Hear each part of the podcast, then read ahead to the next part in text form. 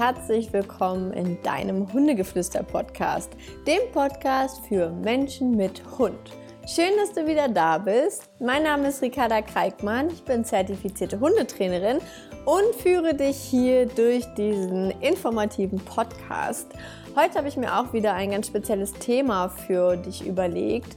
Und zwar geht es um das Thema Hunderassen, welche Rasse zu einem passt, was die Rasse überhaupt über einen Hund aussagt und was das genau bedeutet und dass es einen viel zu hohen Wert manchmal hat, aber auch manchmal einen viel zu geringen Wert. Dass es total in der Schwanke ist bei ganz vielen Menschen, was sie über ihre Rasse wissen, was nicht, was sie wissen sollten, was nicht. Und darüber möchte ich heute mit dir reden. Also wünsche dir ganz viel Spaß beim Zuhören. Ja, die Hunderasse. Eigentlich echt ein spannendes Thema. Gerade für mich als Hundetrainerin erlebe ich ja die verschiedensten Rassen.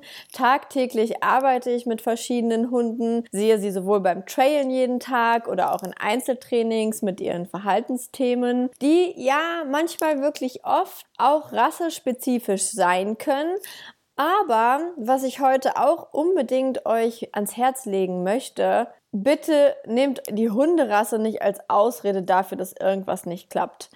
Da kriege ich echt eine richtige Krawatte, wenn ich sowas höre, so von wegen, ja, das ist die Rasse, der ist so. Ein Scheiß ist es, wirklich, ganz ehrlich. Das muss ich mal so sagen. Man weiß ja vorher, wenn man sich eine spezielle Hunderasse kauft, weiß man grob, wofür ist die gezüchtet. Da sind wir auch schon mal bei dem ersten Punkt, was man sich immer bei einer Hunderasse überlegen sollte.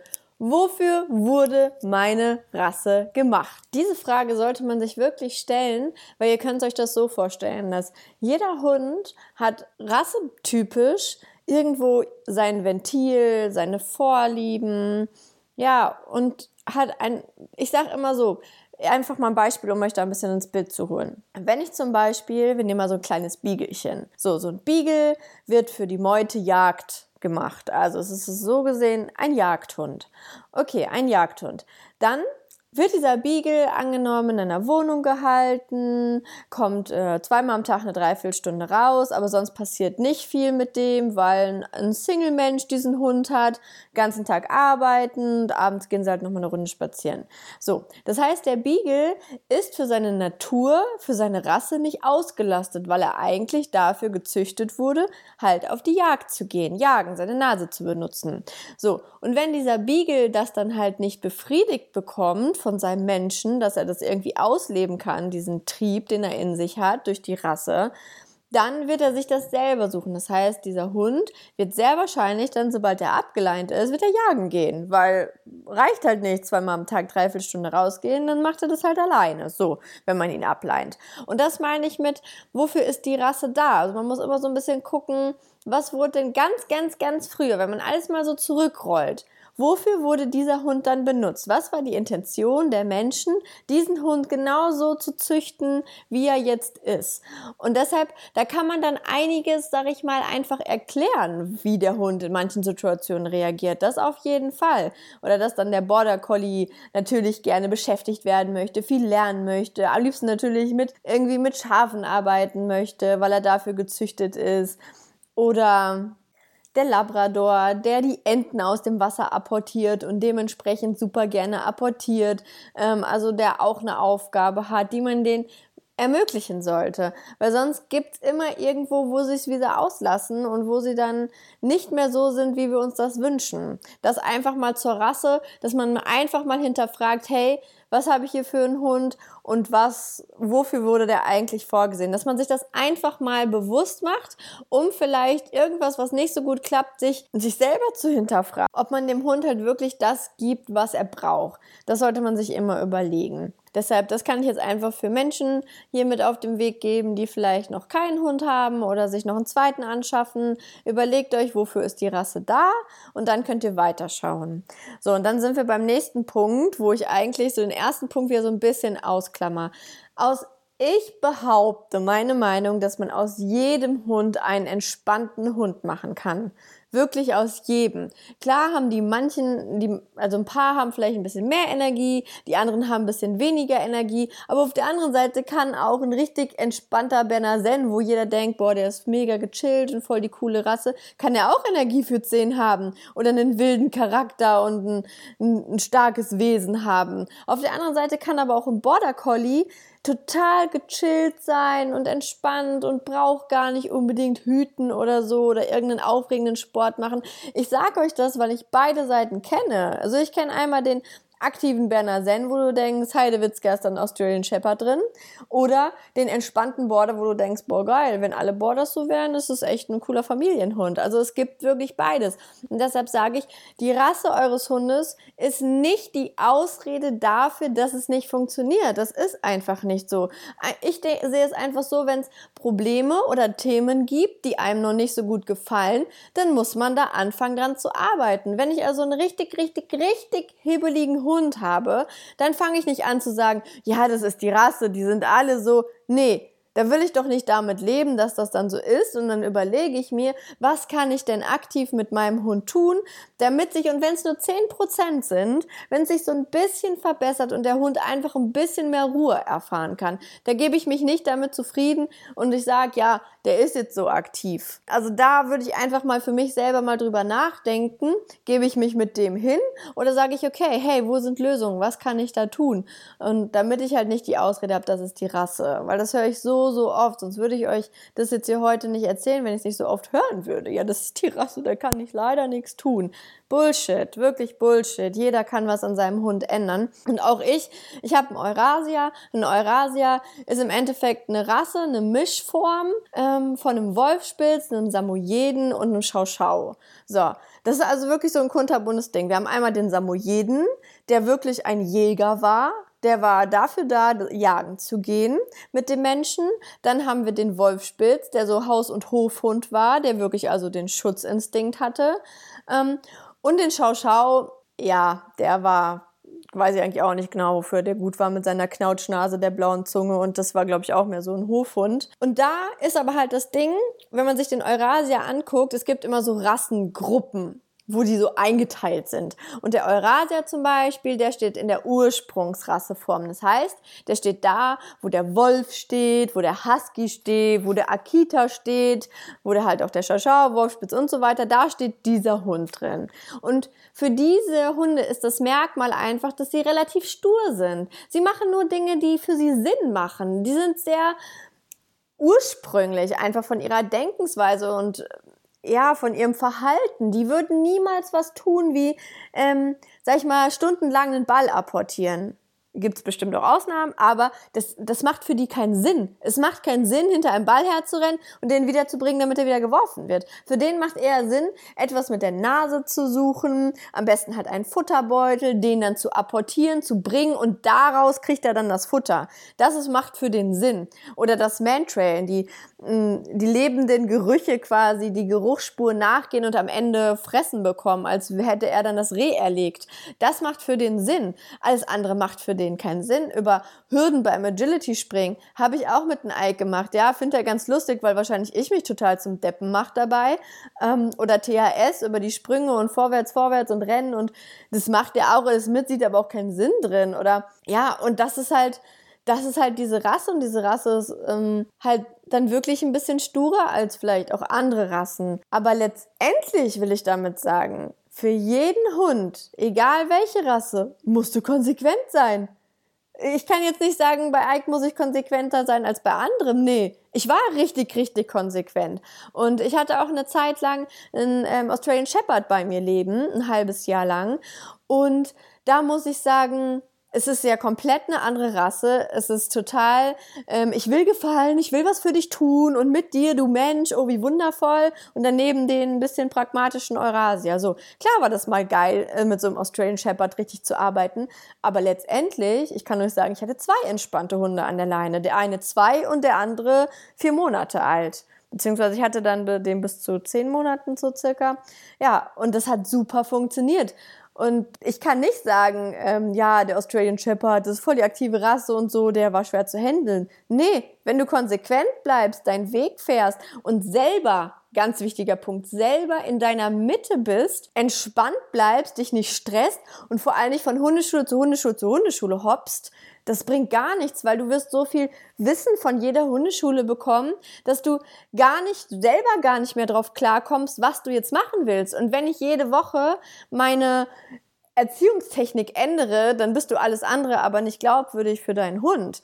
Und das im Endeffekt, dieses Geschenk hatte ich bereits, dass ich wusste, wie mein Weg ist und dementsprechend konnte der Ike super sich an mir orientieren, aber der kleine Fratz auch und zumindest diese Struktur war dann in dem Fall gegeben. Dass man zwei Hunden in dem Alter schwer gerecht werden kann, habe ich dann aber auf der anderen Seite auch gemerkt. Es war zum Glück ein Hund, der dann kurzzeitig bei mir gelebt hat und nicht für immer.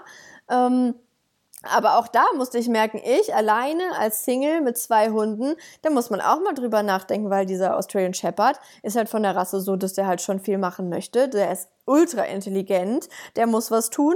Und dann habe ich meinen Eurasier, der gerne jagen möchte. Ja, und ähm, da kann man sich leider nicht zweiteilen. Also muss man sich da auch so ein bisschen einfach auch Gedanken drüber machen. Und ähm, ja, aber es kann funktionieren.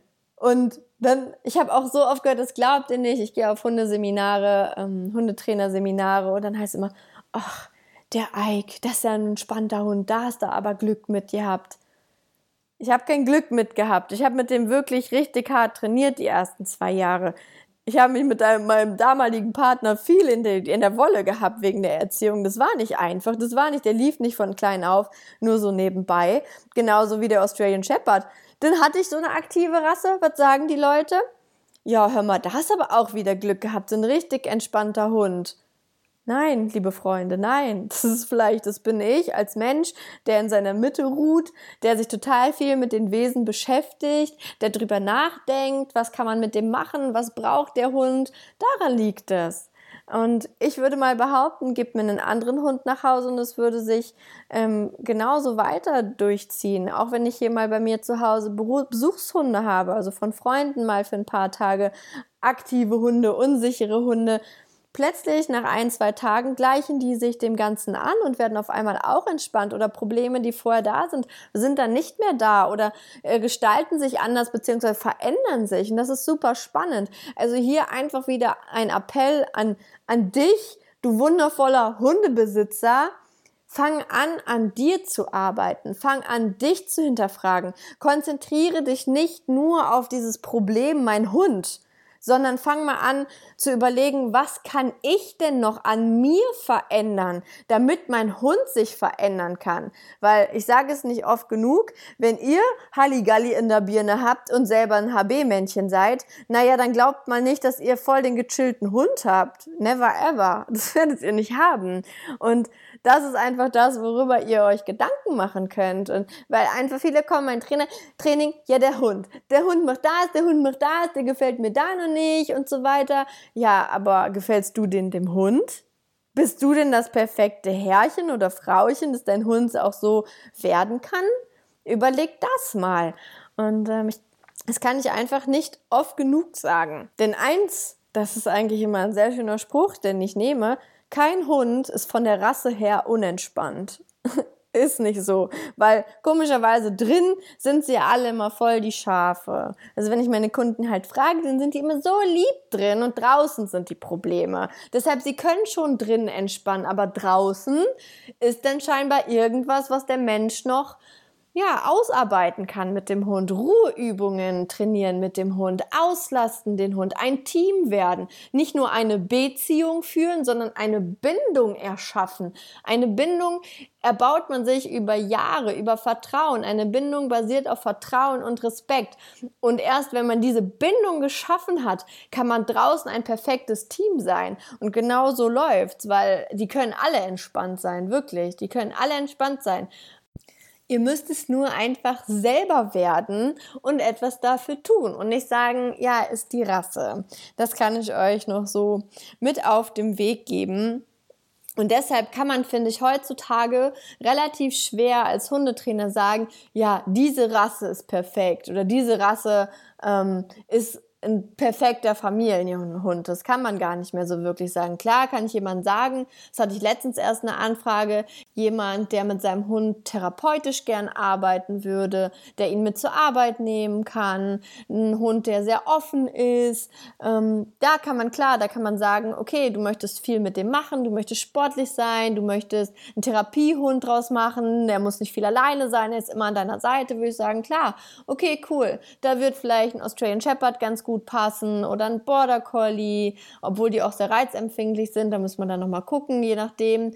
Oder einfach ähm, einen Pudel wird auch ganz gut gehen. Sowas halt. Oder auch ein Labby wird auch funktionieren. Da kann man dann schon mal sagen, okay, in die Richtung, obwohl, ja gut, wenn du mehr Sport machen willst oder vielleicht auch Agility machen willst, dann wäre jetzt ein Labby wieder nicht so gut oder ein Pudel wäre auch recht groß dafür. Da kann man so ein bisschen ausgrenzen. Aber wenn man sagt, boah, ich möchte einfach nur einen richtig entspannten Hund, da kann man halt nicht mehr sagen, ja, dann halt der Berner Sennen oder der Landseher oder ähm, ja, die verschiedensten Sachen oder auch der, selbst der ähm, Labrador, der immer so als Familienhund betitelt wurde, finde ich auch gar nicht mehr so super einfach. Also klar, da muss man immer wieder entscheiden. Das ist auch immer wichtig zu wissen bei den Rassen. Habe ich hier eine Showlinie oder habe ich eine Arbeitslinie? Eine Arbeitslinie würde ich nicht in eine vierköpfige Familie stecken, wo sich das, das Leben mehr um die Kinder als um den Hund dreht. Da würde ich sagen, ja, dann wenn überhaupt, dann guck nach einer Showlinie. Aber auch da macht der Charakter des Hundes einfach ganz viel wieder aus ob er eher die Schlaftablette ist oder ob er sagt, hey, ich habe Bock aufs Leben und lass mal was machen. Genauso wie wir Menschen auch total individuell sind. Man kann auch nicht sagen, ja, die Deutschen, die sind alle prüde und langweilig. Die arbeiten zwar sehr straight, aber ähm, ja, die sind sehr verbissen oder so. Das kann man ja nicht sagen. Wir sind ja auch, die Deutschen sind ja dann quasi die Rasse, aber wir sind ja nicht alle straight und arbeiten die ganze Zeit und sind prüde oder so. Da haben wir auch immer andere, die sagen, oh, nö, arbeiten habe ich keinen Bock, das mache ich nur, nur mit einem halben Hintern.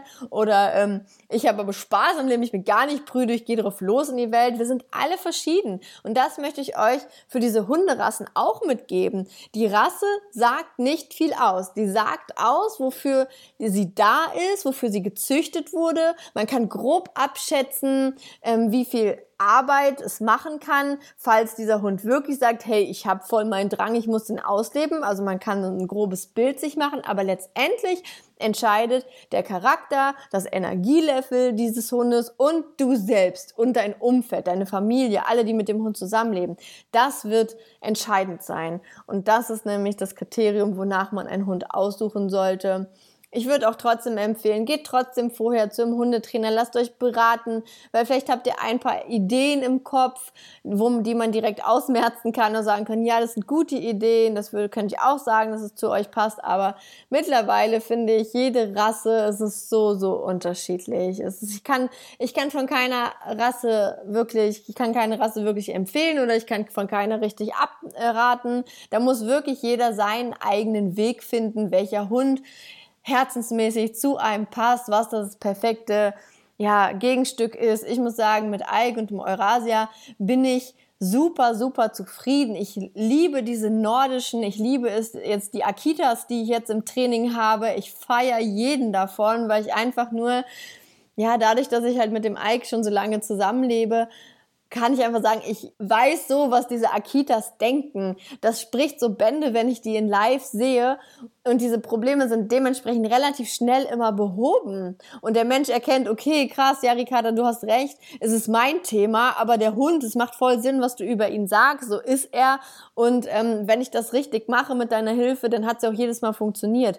Also ich liebe diese nordischen ursprünglichen Tiere, die sich nicht aufdrängen, die sehr mit Vorsicht auch zu genießen sind, beziehungsweise sie sind vorsichtig zu Fremden und ja, sie sind einfach mein persönliche, meine persönliche Herzensrasse. Also ich weiß noch nicht, was nach dem Ike irgendwann kommt, ob es ein Husky, ein Akita, wieder ein Eurasia wird. Ich weiß es einfach nicht und ich lasse mich da echt überraschen. Ich kann nur sagen, die nordischen sind meine.